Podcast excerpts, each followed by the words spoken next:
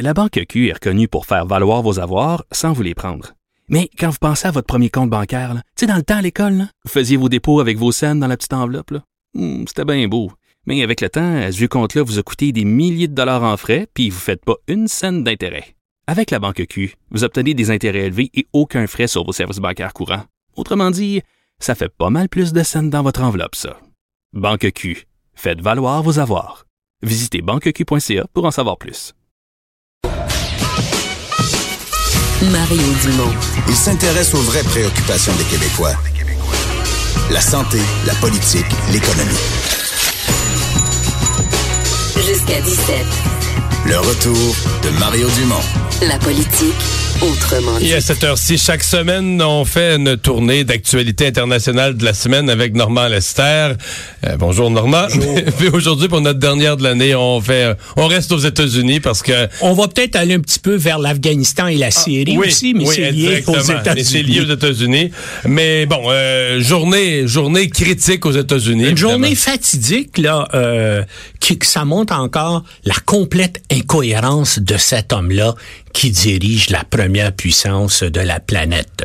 Si tout continue euh, dans la même direction, à minuit ce soir, le gouvernement américain ne sera plus financé.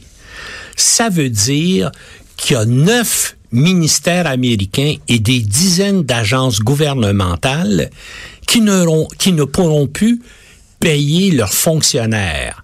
Donc, il y a au moins 800 000, peut-être jusqu'à 1 million de fonctionnaires qui vont soit être obligés de travailler sans être payés, hein, des, des gens qui ont Ce des qui est rare. Dans la plupart des cas, ça va être stratégiques, fermé tout des simplement. questions de Ouais. police, de FBI, ou bien les gens vont être, euh, on, va- on- on va leur dire, ben, retournez chez vous et quand on aura de l'argent, on va vous rappeler.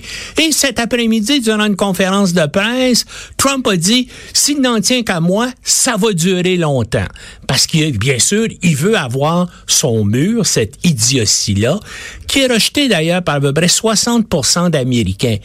Mais la base de Trump et l'extrême droite américaine, dont le parti, donc l'extrême droite aussi du Parti républicain, ils veulent le mur en question. C'est 5,7 milliards de dollars et ça ne sert à rien. Et vous vous en rappelez, Trump a fait sa campagne électorale en disant, on va faire payer le Mexique.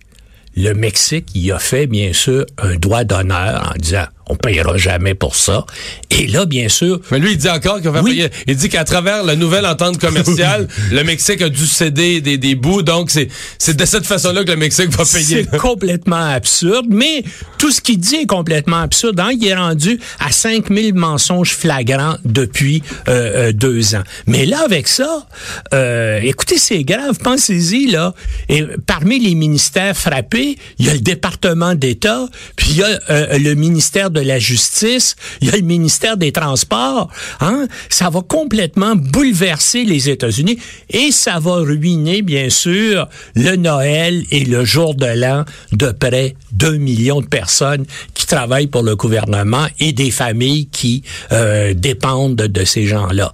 C'est absolument euh, terrible, puis on ne sait pas comment ça va finir tout ça. Mais une chose, ce qui, une chose euh, qu'on constate d'après les réactions, c'est que même au sein du Parti républicain, il y a de plus en plus de monde qui disent là, là, il commence à nous tomber ses nerfs.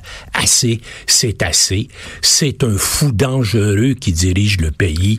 Et puis, il faut faire de quoi. Et puis, ce qui augmente aussi l'angoisse de ces gens-là, c'est que le euh, secrétaire à la défense des États-Unis, le général euh, euh, Jim Mattis, a démissionné hier parce que lui disait on peut pas annoncer comme ça tout d'un coup. Ben, il l'a pas su d'abord. Comme tout le monde, il a regardé son téléphone mobile puis il a vu un tweet de Trump qui disait j'ai décidé On de retirer aussi, hein. on a gagné, j'ai décidé de retirer nos troupes euh, de Syrie. Il a pas même const- il a même pas consulté le Pentagone, il a pas consulté son ministre de la Défense, il s'est levé le matin puis il a décidé ça. Bien sûr, ça cause une, une catastrophe parce que là, les gens qui sont sur place, qu'est-ce qui arrive?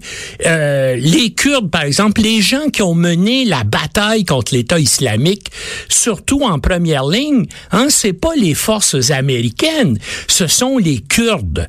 Puis on le sait parce que nous, on les a entraînés en partie, là, euh, euh, les gens qui habitent au Kurdistan, c'est eux qui ont mené la bataille. Et là, les Américains, tout à coup, ils apprennent que les Américains les laissent tomber.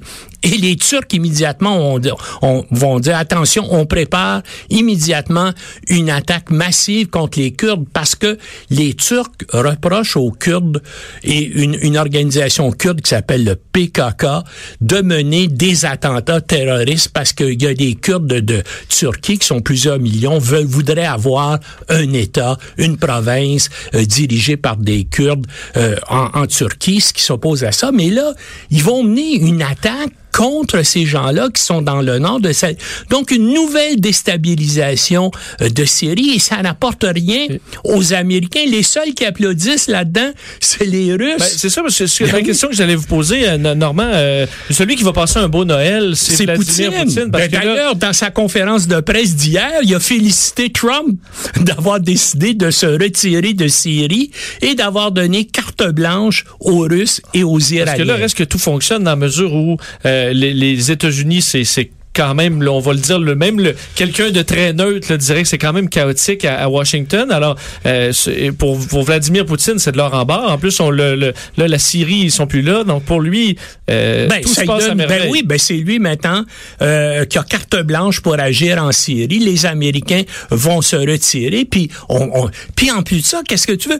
L'État islamique n'est pas complètement battu. Hein? On n'a pas encore... Ben, Al-Baghdadi n'a pas été tué quand Oussama Ben Laden a été tué. Mais al-Baghdadi, lui, est toujours sur place. Il y a encore un territoire. Ils ont probablement, euh, ben, tout le monde évalue entre 10 et 30 000 hommes. 30 000, c'est peut-être exagéré. Mais ils ont quand même des milliers de combattants qui sont encore armés et opérationnels. Est-ce qu'on les encourage pas à faire des actes terroristes? en disant ben les a battus, on les encourage pas à faire des actes terroristes? Absolument. c'est ce qui m'a frappé de, sa sortie. Là. Ben oui, absolument. Puis là, ben, il va avoir de l'air ridicule, mais c'est pas grave parce que il va inventer immédiatement immédiatement quelque chose, même si c'est absurde, il va mettre ça sur le dos, je sais pas, d'Obama ou d'Hillary Clinton, Dieu sait comment. Mais c'est, c'est, mais ce qui est terrible, comme je te dis, c'est que maintenant, à la Maison Blanche, hein, puis on sait, il y a eu un roulement d'à peu près 30 personnes au sein de l'administration Trump, et pendant deux ans, les gens disant heureusement, il y a trois généraux qui sont des gens sensés et équilibrés. À des postes clés. À des postes clés qui surveillent Trump. Le général Mattis, secrétaire à la défense qui a démissionné hier. Le général John Kelly, qui était bien sûr le secrétaire général de la Maison Blanche. Lui, il a démissionné il y a une semaine. Et il y a le général H.R. McMaster, qui était, euh, euh, euh, qui était lui son conseiller à la sécurité nationale. Et lui, il a démissionné il y a à peu près un mois et demi. Donc, il n'y a plus maintenant autour de Trump, il y a simplement des sympathisants de Trump et des gens qui sont dans le fond aussi mal informés et aussi peu euh, connaissant des questions internationales que lui. Et ça, c'est dangereux pour les États-Unis. il est de plus en plus isolé. Là. Oui, il est de plus en plus isolé, mais il est de plus en plus fou aussi, parce qu'il a décidé aussi de retirer la moitié de ses troupes d'Afghanistan. Hein. Ça, c'est la deuxième chose qui est sortie hier. Au lieu d'avoir 14 000 militaires américains, ils vont tomber à, à, à 8 ou 9. Mais là, qu'est-ce qui arrive? C'est que les Américains sont engagés dans des négociations secrètes avec les talibans présentement pour voir dans quelles conditions, pour avoir un accord, pourraient se retirer. Mais les, euh, les talibans, ils voient le, le, le tweet de Trump hier, il dit on n'a pas besoin de négocier, ils s'en vont de toute façon. Alors donc, ça va stimuler les talibans en disant, ben nous, on est, on n'a rien concédé. Les Américains décident de se retirer sans même obtenir des, euh, des talibans de concession. Ce qu'on va arriver? Et puis, qu'est-ce que vous voulez? Le gouvernement pro-américain et pro-occidental actuel euh, euh, en Afghanistan, il durera pas trois mois une fois que les Américains sont sortis de là. C'est un, un gouvernement qui vit de l'aide financière de l'Occident tout ce gouvernement-là va s'effondrer, un gouvernement totalement corrompu, et les élites vont fuir à Doha, à- au, au Qatar, ou aux Émirats arabes unis ou en Arabie Et saoudite. les talibans vont reprendre le Ben pouvoir. oui, et les talibans vont, ils, ils savent les talibans. Là, Trump vient de leur dire, donc, vous n'avez pas besoin d'avoir peur, on s'en va, vous allez pouvoir le prendre le pouvoir, puis il y a personne qui va être là pour euh, euh, pour vous aider. Et là, on dit que parallèlement, les Russes sont en train de développer des accords avec les avec les talibans évidemment, pour nuire aux, aux Américains, mais ça ouvre, ça ouvre la porte à tout ça, ce que Trump est en train de faire. C'est, et maintenant, qui va faire confiance aux Américains quand les Américains on- on- vont, vont dire à des gens, comptez sur nous, on va vous appuyer complètement. Ces gens-là vont bien remarquer, c'est ce qui est arrivé au Vietnam dans les années 70, hein. Pensez à la fin du Vietnam. Pensez aux hélicoptères là, qui s'en allaient vers les porte-avions américains, puis les gens sautaient à l'eau. Pensez aux masses de fonctionnaires puis de soldats américains sur le toit de l'ambassade américaine à Saïgon qui étaient évacués par des hélicoptères. Ils ont dû sauver les... Et c'est ça qui risque d'arriver, bien sûr, à Kaboul et même peut-être aussi à Bagdad, hein? parce que le gouvernement de Bagdad est de plus en plus proche de l'Iran aussi. Hein? C'est des, chiites qui dominent, qui dominent les deux. Et, et- et ça aussi, la position des... Et c'est sûr que s'ils sortent les Américains de Syrie, pourquoi ils garderaient 4000 militaires américains en Irak? En tout cas, on sait jamais comment... Est-ce qu'il y a une stratégie? Non, il n'y a aucune stratégie. Ça, il se lève le matin. Hein, il le dit lui-même, puis ça, il il l'a dit officiellement.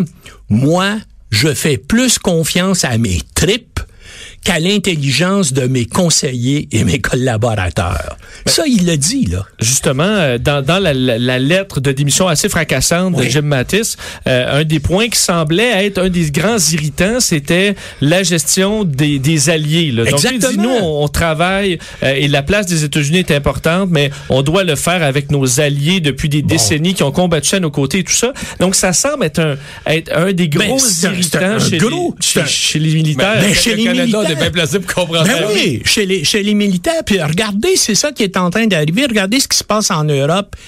Et les Français et les Allemands commencent à concevoir une nouvelle organisation militaire de défense une armée européenne. Une armée européenne, littéralement. Il y a déjà au moins une brigade franco-allemande intégrée. hein. C'est quand même extraordinaire. Ça existe déjà. Ça, il faut voir ça comme une réaction, hein. Ben oui, ben les gens se disent, on ne pourra plus jamais faire confiance à ce pays-là. Ah, Regardez comment il a traité tous les membres de l'OTAN, dont, dont le Canada lors de la rencontre du G7. Hein?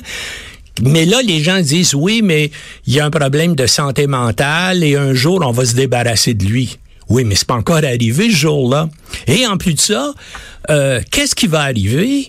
Et ça, je, je, le, je, je le dis souvent, le jour où ils vont adopter une procédure de destitution contre lui. Là, il va virer fou. Pensez-vous vraiment qu'il va dire OK, merci, bonjour? Il- Pensez-vous vraiment qu'il va faire comme Richard Nixon puis il va signer une chose? I resign the presidency of the USA. Ben, Il va s'accrocher, il Il va il s'accrocher. pas, là. Il va lancer un appel à ses partisans en disant armez-vous et venez me défendre à la Maison Blanche.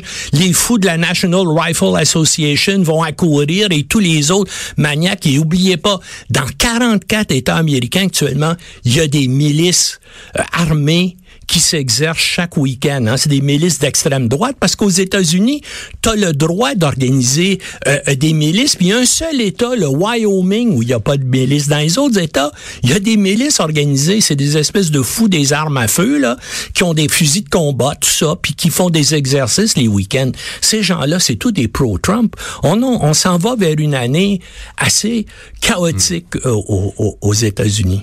Ouais, ben c'est- c'était la question à laquelle j'arrivais, le 2019. Euh, Il y a le procureur Mueller avec son enquête dont Ben on oui. attend des conclusions. On dit là maintenant, c'est en février que le rapport tombe. Et ça peut pas être pro-Trump.